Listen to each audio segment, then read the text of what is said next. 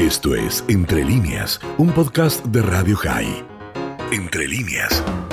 Cuando se estaban enfrentando tropas israelíes con terroristas en Jenin, bueno, se trata de Shirin Abu Akla. Rápidamente la cadena Al Jazeera salió a condenar a Israel, pero yo no le voy a contar todos los detalles. Lo va a hacer alguien que está en el terreno, que conoce mucho más, no solo de esta situación, sino de estas situaciones que se repiten cuando desgraciadamente pierde la vida un periodista y todo lo que hay de manipulación diversa.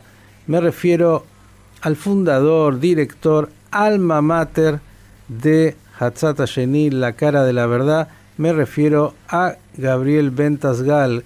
Gaby, ¿cómo estás? Buenas tardes para ti. ¿Qué tal? Buenos días a ustedes. Estoy en el medio de una estación de trenes, eh, viajando por el interior del país, así que eh, nomás acaba de llegar en punto el tren, fíjense, eh, para los que están siguiendo Radio High por televisión, han aprovechado la pandemia para reconstruir todo el sistema de vías.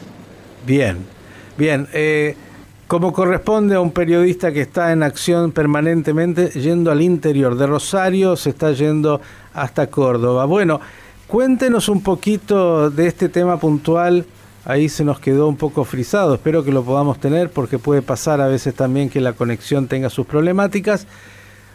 Murió esta periodista tan conocida de la cadena Al Jazeera, Shirin Abu Akla, y a través de ella comienza nuevamente toda una polémica. Cuéntenos y actualícenos un poco de qué es lo que ha pasado. Bueno, Jenin es de donde han salido muchos terroristas y parte de los atentados que han habido últimamente, con 19 muertos israelíes, salieron de Jenin. El ejército israelí opera eh, activamente dentro de esa ciudad en colaboración con la autoridad palestina. Periodistas que están cubriendo el evento se vieron inmersos en un fuego cruzado. Por lo visto, eh, los propios palestinos dispararon también y lamentablemente carecen, por suerte para Israel, carecen de capacidad militar. Entonces circulan ya imágenes en donde muestran a palestinos disparando para cualquier lado y gritando, festejando que hirieron a un soldado israelí. Pero el ejército israelí anuncia que no hay ningún era, eh, soldado herido de sus fuerzas. Por lo tanto, cabe la posibilidad que esta periodista haya sido herida por los propios palestinos, pensando los palestinos que era un soldado israelí. Ahora, inmediatamente los portavoces de Al Jazeera, que les recuerdo, es la televisión qatarí, y Qatar en forma sistemática apoya a los grupos yihadistas. Qatar es considerado un, un país que apoya el terrorismo, fuera de haber sobornado a media humanidad para poder organizar un mundial. Eh, Qatar se apresuró a decir que fue asesinada la periodista por un francotirador israelí. Mientras tanto, los palestinos se llevaron el cuerpo de la periodista y no quieren compartir una investigación para ver de dónde le dispararon y qué tipo de bala tiene. Y eso es por demás sospechoso. Bien, esto es importante porque eh, las declaraciones oficiales de Israel a partir de los distintos referentes ha sido, bueno, tengamos y armemos una comisión investigadora de la muerte, cosa que los palestinos no quieren hacer. Miguel, pero hay una buena noticia. La cultura de la mentira que es cotidiana en el radicalismo islámico, se conoce habitualmente como taquía, que significa faltar a la verdad, ha provocado sendos problemas. Por ejemplo, en el año 2001, el argumento clásico fue Israel mató a un niño palestino en el cruce de la franja de Gaza, se llamaba Muhammad Adura, y tardó unos cuantos años descubrir que había sido muerto por el mismo fuego palestino.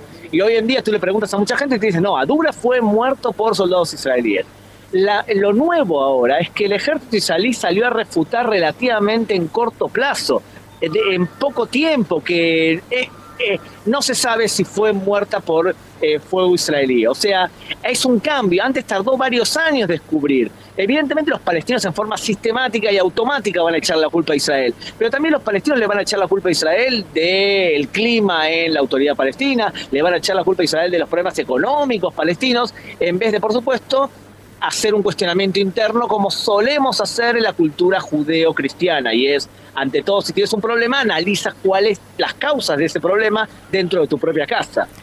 Claro, eh, la construcción de un relato, el tema es que ese relato cala sin duda en determinados segmentos y en aquellos que además quieren construir una determinada realidad. La pregunta es, eh, a partir de, esta muerte de esta periodista, además una figura muy conocida en la cadena Al Jazeera, ¿cuáles eh, vienen siendo las reacciones, además de la, de la cadena, eh, en el frente palestino y, en otros ámbitos, Gaby? El presidente Mahmoud Abbas en forma automática culpó a Israel. Y el primer ministro de Israel, Naftali Bennett, dijo que Mahmoud Abbas estaba alentando a los incitadores de, de la violencia el partido político RAM, que es un partido islamista dentro del gobierno, se suponía que debido a este evento iba a congelar su participación en la coalición y sin embargo salió a decir que no, que se mantenían dentro de la coalición para mantener al gobierno en pie. Las redes sociales están hirviendo.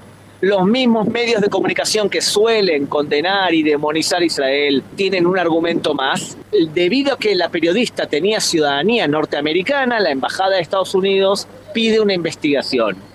A Israel le conviene una investigación internacional que se analice realmente de dónde salió, pero no creo que a los palestinos le convenga algo así ya enterraron, por lo que dicen los medios de comunicación, ya enterraron a la periodista, cosa que también es por demás llamativo, Miguel. Mm. Eh, nadie está interesado en confirmar o desmentir lo, el argumento central que sirve para demonizar Israel, ¿verdad? Esto fue Entre líneas, un podcast de Radio High. Puedes seguir escuchando y compartiendo nuestro contenido en Spotify, nuestro portal radiohigh.com y nuestras redes sociales. Hasta la próxima.